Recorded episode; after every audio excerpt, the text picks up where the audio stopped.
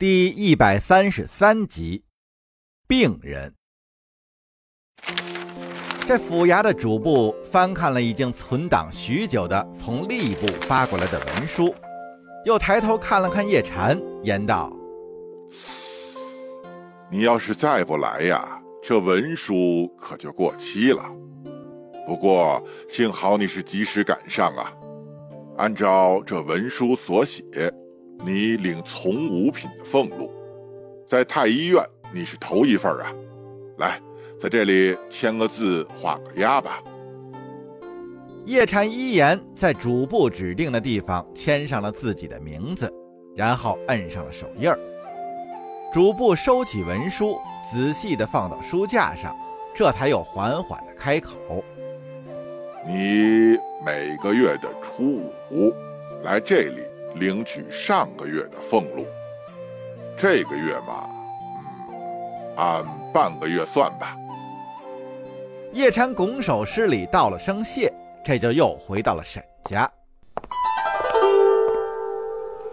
在半路之上，叶禅也买了一些滋补和去火的食材，因为墨渊在辽国的大半年呀，吃的都是牛羊肉，再加上箭伤初愈。身体有些阴虚火旺，叶禅想利用食疗之法给他好好的调理一下。回到府中，叶禅拿着买过来的食材，直接进了府里的膳房。没想到墨渊也在。墨渊看见叶禅手里提的东西，就开言问道：“你去哪里了？怎么还买东西回来？”叶禅是如实相告。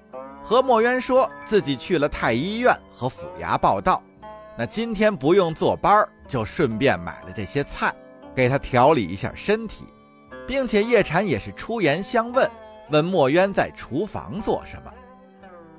墨渊听了叶禅所说，有些小小的感动，便又对叶禅开言道：“谢谢你，我见你昨天喝了不少酒，想做些醒酒汤给你。”可明禅告诉我你出去了，我正不知道该怎么办呢。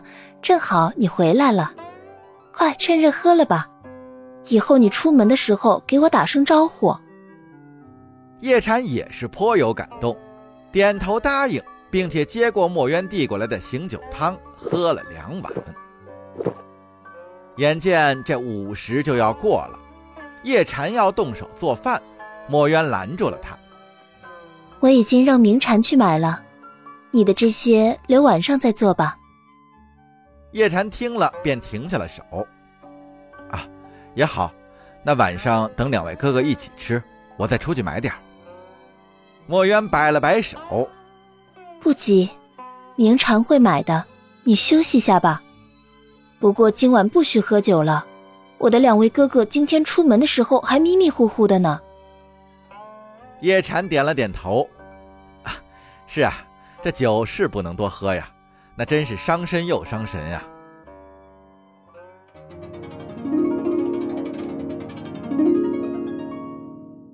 不知不觉，叶禅和墨渊已经在定州住了半个多月了。叶禅每天去太医院坐班，事情也不是很多，聊聊天，看看医书，一天就过去了。叶禅很不适应这种清闲的生活。他总觉得这样是在浪费生命。这一转眼间，暑去秋来。一天晚饭的时候，沈世宜说：“中秋节已经近了，大家要提前准备一下，过节的时候一起回一趟青州。”墨渊听了，心里有些失落。回青州过完节之后。叶禅和两个哥哥都得再回到定州，而他肯定是不能随他们再回来了。墨渊已经习惯了有叶禅陪伴的日子，回去以后恐怕会不适应了。那说到回家过节呀，当然得准备一些礼物。此时宋辽的贸易往来已经恢复了正常。而且这商队贸易的规模，那比交战之前还要大上许多。不管是波斯的，还是西域的，甚至是阿拉伯的珍奇异品，在定州城中都能买得到。幸好叶禅也领取了半个月的薪俸，他抽空到定州的贸易市场上买了些特产，准备带回家中。家人的礼物都买好了，在给墨渊买什么礼物的时候，叶禅费了些脑子，掂量着手上已经不多的银两，斟酌着墨渊的喜好，看着熙熙攘攘的人流，听着商贩此起彼伏的叫卖之声，叶禅还是迟迟没能拿定主意。也就在此时啊，忽然之间，就在前面的街上，人群是一阵骚乱。这转瞬之间，叶禅也从给墨渊买什么礼物的思绪中回过神儿来。他定睛一看，只见前面人影晃动，路人是纷纷避让。四五个汉子用门板抬着一个人迎面跑了过来。这些人是边跑边喊：“让一下，让一下，借过，借过，借过，麻烦让一下，借过，借过，借过。”等到这些人跑到自己身边之时，叶禅这才看清。躺在门板上的人是个二十岁左右的青年男子。见此人是面色灰白，双目紧闭，牙关紧咬，似是得了什么急症。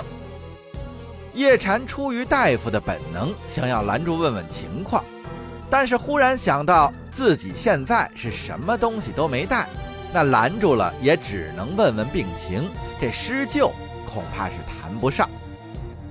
看这伙人去的方向应该是太医局呀。为了不耽误病情，叶禅是放下了刚刚举起的胳膊，跟着他们也一起往太医局的方向跑了过去。到了太医局，那群人直接就抬着人进了大堂，并扯开嗓子叫大夫。正在坐班的几位大夫纷纷围过来查看。此时，门板上的年轻人已经开始有轻微的抽搐症状。那几个抬人来的汉子大声叫道：“来人啊，来人啊，快来给看看！是啊，是啊，快来给看看呀！”因为主管不在，那几个围观的大夫互相看了看，没人出头诊治。叶禅在后边见了，有些着急。这年轻人的病情有些危急，再拖下去恐怕会有生命危险。眼前几位同僚的举动让他很失望。虽然今天他不当值，但做医生的本分还是让他站出来对那青年人进行诊治。那几个汉子见从身后来了一个大夫，有一些意外，但为了不打扰到叶禅，他们还是闭了嘴，站在一旁看着叶禅给这年轻人诊脉。叶禅先拿起那青年人的手腕，把了脉，又翻起那青年人的眼皮看了看。脉象短促杂乱，眼睛无神，瞳孔放大。叶禅的第一反应是中毒，他问身边的那几名抬人来的大汉：“谁知道这年轻人是怎么变成这样的？”有一名大汉道：“呃，大夫，我们也不知道是怎么回事啊。这位啊，是我们的少庄主。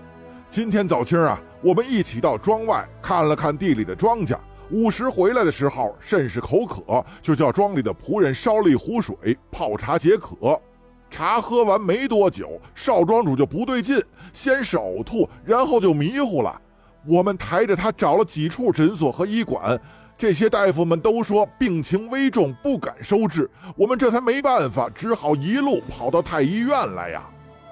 叶禅抬手示意大汉不要慌张，又开言问道。那你可知他吃了什么特别的东西没有啊？那大汉摇了摇头，没有啊。出门以后啊，我们一直在一起，这一路之上都是看庄稼的长势，少庄主计算着人工和收成，连口水都没喝，就是回到庄上这才喝了碗茶。可我们几个人也都喝过了呀。叶禅见问不出什么有用的线索。就请在旁围观的同僚去准备些催吐的东西来。他到自己的位子上取了银针，以针止住了那年轻人的抽搐。不一会儿，催吐的东西送过来了。叶禅在那几名庄客的协助下，把催吐之物灌进了病人的口中。少顷，这年轻人也有了反应，干呕几声，就开始大口的呕吐起来。叶禅忍着酸臭难闻的气味，看了一下地下的呕吐之物，这其中也没有什么异常。吐过之后啊，这年轻男子的气息显然是平稳了许多，只是还是睁不开眼。几名庄客在旁边召唤，这年轻男子也只能是支支吾吾的回应。看起来这神智还没有完全清醒过来呀。